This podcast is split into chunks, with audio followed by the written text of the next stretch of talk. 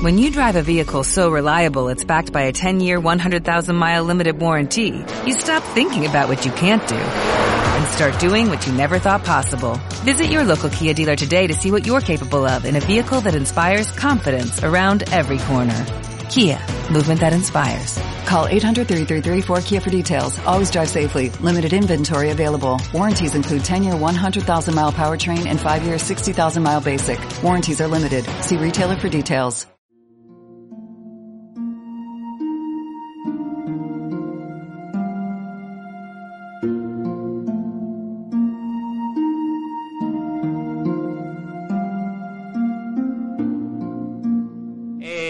Solo deciros que esto no es una cosa que haya salido de Javi porque coordine la formación, de Sergio ni de nada. Esto ya lo dijo otra persona hace ya algún tiempo. O sea, sale del rector mayor en el aguinaldo que nos hace en el 2015, con el lema que tuvimos ese año, acompañando a los jóvenes. O sea, nosotros nos damos a los jóvenes de una forma que ya explicaremos. Para quienes el encuentro personal será una oportunidad única de sentirse acompañados, posiblemente única irrepetible y además que no la puedan tener otra vez, porque cada encuentro personal con el uno no se puede volver a repetir. Y con los jóvenes, donde la cercanía es la protagonista de nuestro trabajo. En los que acompañamos sentimientos. Es una, ya estuvimos hablando de los sentimientos hace un par de formaciones y nosotros trabajamos desde nuestros sentimientos para los sentimientos que nos van transmitiendo los chicos.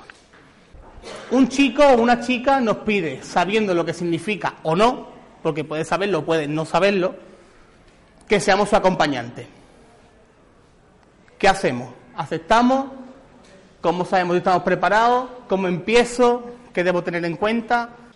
¿Qué le digo? O sea, nosotros vemos a un chaval que directamente nos pide así a bocajarro que lo acompañemos.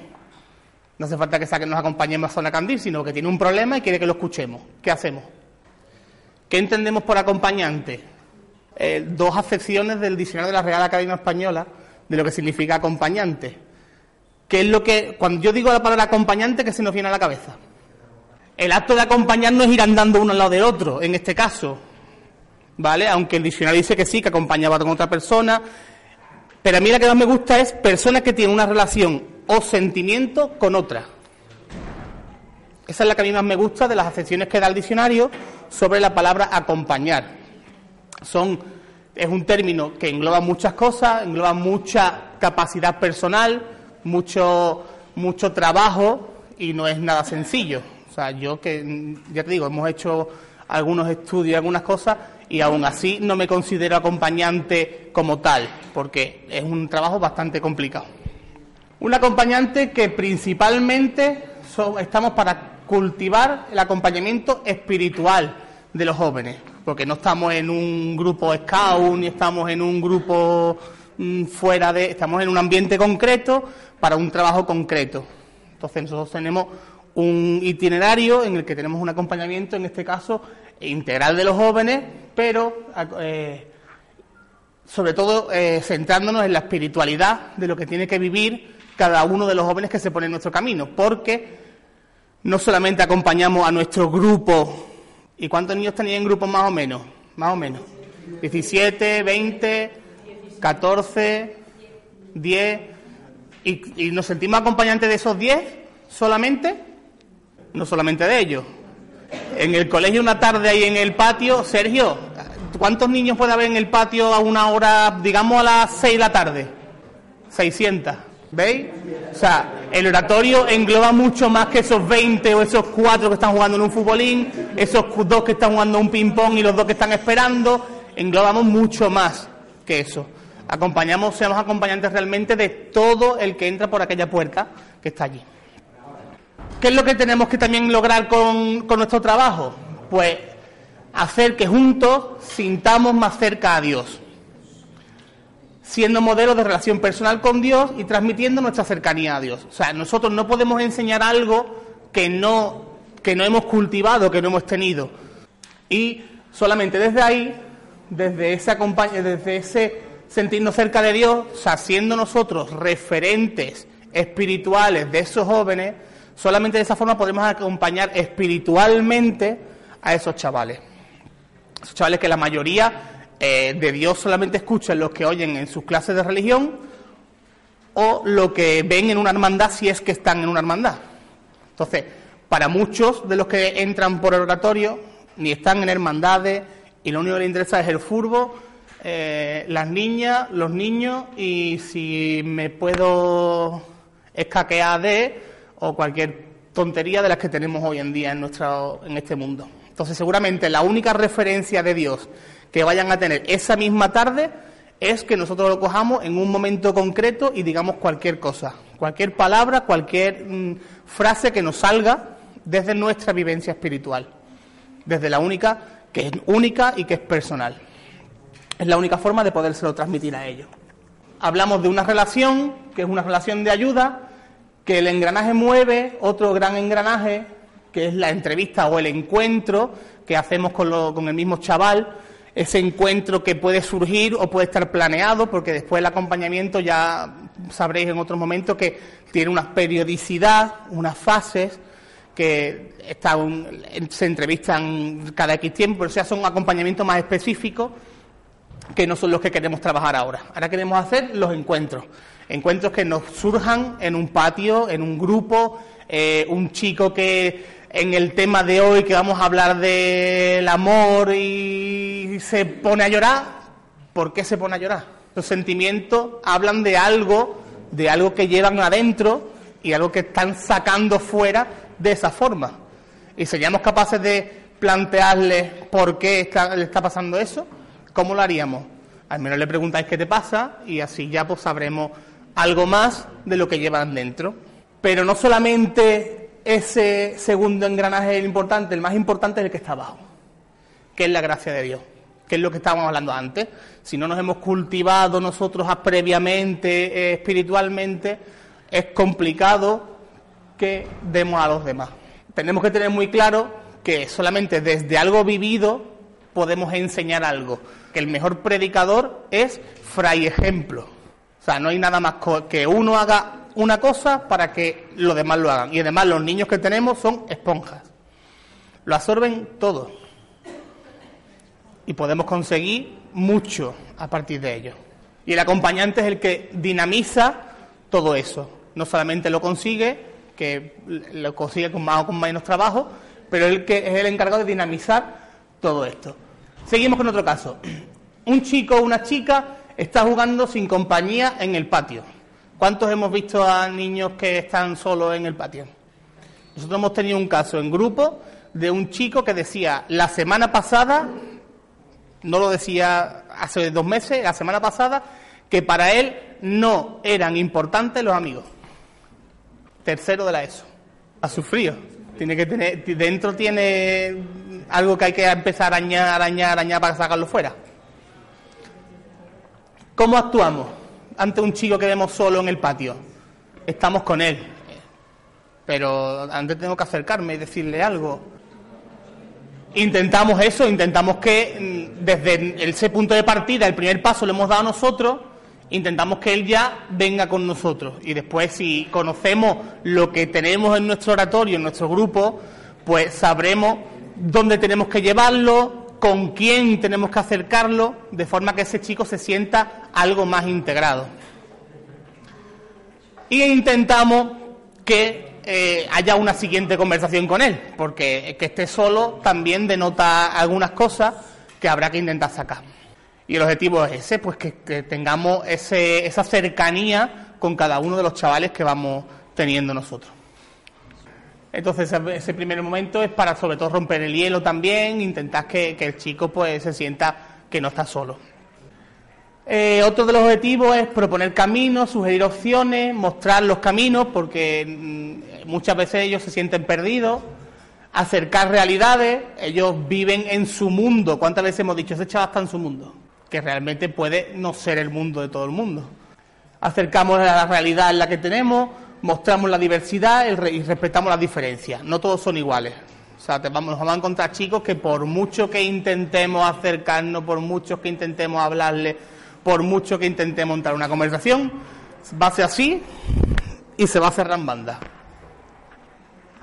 Pero a lo mejor tú no eres el más apropiado para eso, hay que buscar alguna ayuda, hay que buscar otra persona que sea capaz de conectar con ese chico, desde un, algo que le guste, desde algo que tenga inquietud, desde alguna, algún tema que preveamos que pueda, que pueda gustarle.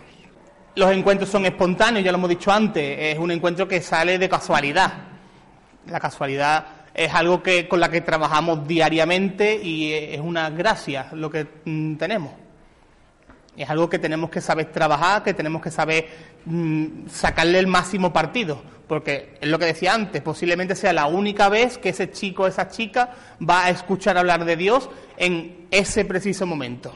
Lo que sí es cierto es que no tenemos que invadirlo, lo que hablábamos antes. Si tú no eres capaz de hacer algo, busca ayuda. Con una opción libre, sin generar relaciones extrañas y sin incomodar. O sea, en el momento en el que el chico o la chica a la que nos acercamos ya veis que hace aspavientos, que se siente incómodo, que le haces preguntas y te evade, que está intentando que no, no responde o te da capotazo, di quieto, aquí pasa algo. Y tenemos que ser conscientes de que un no es un no. ¿Cuánto hemos dicho que no alguna vez? Esto es un proceso en el que el acompañante crea un vínculo sano con un acompañado. Cuando hablamos de vínculo sano, hablamos de lo que estábamos aquí antes, ¿ves? Sin generar relaciones extrañas. Porque tienen que quedar muy claro, o sea, no, o sea, la, la jerarquía, y no me gusta usar esa palabra, pero realmente hay que hacerla. Que por muy amigo que tú seas, eres su animador, no eres un colega. Entonces, por eso la vinculación sana. Otro caso. Un chico está dando la lata más de lo habitual y más de lo que somos capaces de gestionar. ¿A quién no le ha pasado eso? El típico niño que está hoy que dice, eres un regalito del Señor, y efectivamente lo es, es un regalo. ¿Cómo actuamos? ¿Cuándo? ¿Y con qué intención? Si tenemos la oportunidad esa de que seamos dos en el grupo, voy a repetirle por si no han entrado los de atrás, de que seamos dos en el grupo, pues eh, uno de los dos sale con él, charla un poquito, oye, ¿qué te pasa? Mm, porque estás hoy un poco más inquieto, intentamos sacarle algo de, para que podamos seguir trabajando con él, porque el chico puede, Abraham puede sentarse en el pollete o puede coger y decir, hasta luego Lucas, igual que se sienta en el pollete se va ahí atrás al parque ese de aquí atrás que no sé cómo se llama, Fontana. Exactamente. De hecho, lo que está expresando ese chico con esa inquietud, con esa, esa, esa manera, de esa mm, ese molestar, porque me sale otra palabra más fea, ese molestar constante puede ser que esté pasándole a otro que está allí también con nosotros. Y es lo que estamos hablando, que la centralidad son ellos. O sea, el tema, el tema yo hago así y lo parto. Y digo, esto ya no me sirve. Y cojo y digo, ¿qué pasa aquí? Y me planto. O sea, la semana pasada, no hace dos semanas, creo, tres semanas, DC3 también rompió literalmente el grupo que tenía para hablar de la convivencia. ¿Sabes? Hay veces que hay que saber que lo importante son ellos. Don Bosco, si un día no daba un, un consejo, no se fustigaba porque no había podido, pero sí hablaba casi todos los días con casi todos sus chavales. En el centro del acompañamiento, una consideración positiva de la persona y de su realidad sin juzgarlos.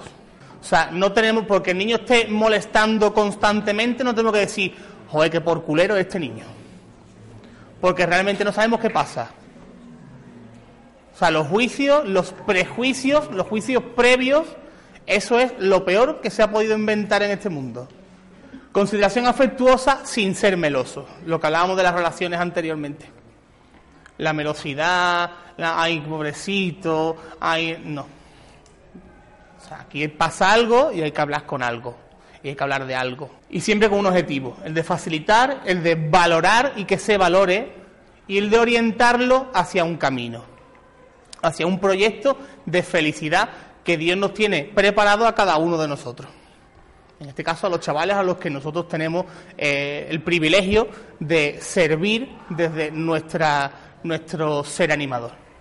Y la vinculación nuestra es una vinculación muy particular, con un estilo muy particular, el estilo salesiano, el estilo de Don Bosco. en el que el acompañante debe entender que su misión como mediación de Dios. Yo no soy el que importa. Importa el chaval y el Señor. Y que nosotros lleguemos a hacer que el chaval por nosotros se encuentre con Dios. O sea, somos un camino de paso que construya progresivamente una relación de desapropiación y sin apego afectivo. O sea, nosotros, al ser de paso, yo no puedo decir, este es mi grupo, mis niños. Yo tengo animandos que este año me han tocado. Dependiendo de las, de las edades, se va a requerir un tipo de vinculación afectiva u otra. Tenemos en cuenta a la persona en todas sus dimensiones, porque queremos que crezca en toda la dimensión personal tenemos muy presente la presencia de la gracia y el dinamismo humano y en la historia de la persona y en la propia relación, en la relación que nosotros queremos que el chico encuentre con el Señor. Y sin buscar otra intención que la de acompañar, hasta que sea necesario, lo que decía antes, cuando ya yo, yo no soy capaz de darte más, busco otra persona. El cultivar el encuentro personal con nosotros mismos como personas y con Dios como persona. O sea, nosotros tenemos que enseñarle al chico a encontrarse con Dios a partir de nosotros. Y esto nos, implica de forma plena, que es porque somos modelos. Eh, no somos amigos, no somos colegas, ¿vale? Lo que estábamos hablando antes de la jerarquía, no somos padres, por, lo cual no les damos órdenes. o sea, no lo mismo decir, niño, cállate, que niño, por favor, intenta no molestar. Intentamos no, no ser tajantes porque si no lo podemos perder. Eh, no somos psicólogos, o sea, cuando el niño empieza a comerte la oreja, run, run, run, run, run, run, algo pasa, mm, intentamos evitar intentamos eh, decirle, mira, ahora mismo no es el momento, o vamos a intentar buscar otra ayuda, porque no somos psicólogos, no somos tiritas, no lo solucionamos todo, y no somos ellos, ni decidimos, ni y no podemos decidir por ellos. Tampoco damos, intentamos no dar la opinión, porque ellos seguramente hagan lo que le digamos. ¿Tú qué opinas sobre, no sé, tú qué crees que sería el mejor, la mejor forma de que tú terminaras con o que tú hicieras esto? Intenta siempre darle la vuelta para que ellos sean los que decidan. Y no acompañamos nosotros, es el espíritu el que acompaña usándonos a nosotros, lo que hablábamos antes. Y, bueno, acabo con un texto de Jeremías, el me buscarán y me encontrarán cuando me busquen con todo el corazón y un, eh, un texto de este, de este señor que me lo encontré de casualidad y es una maravilla. No somos seres humanos atravesando una experiencia espiritual, somos seres espirituales viviendo una experiencia humana.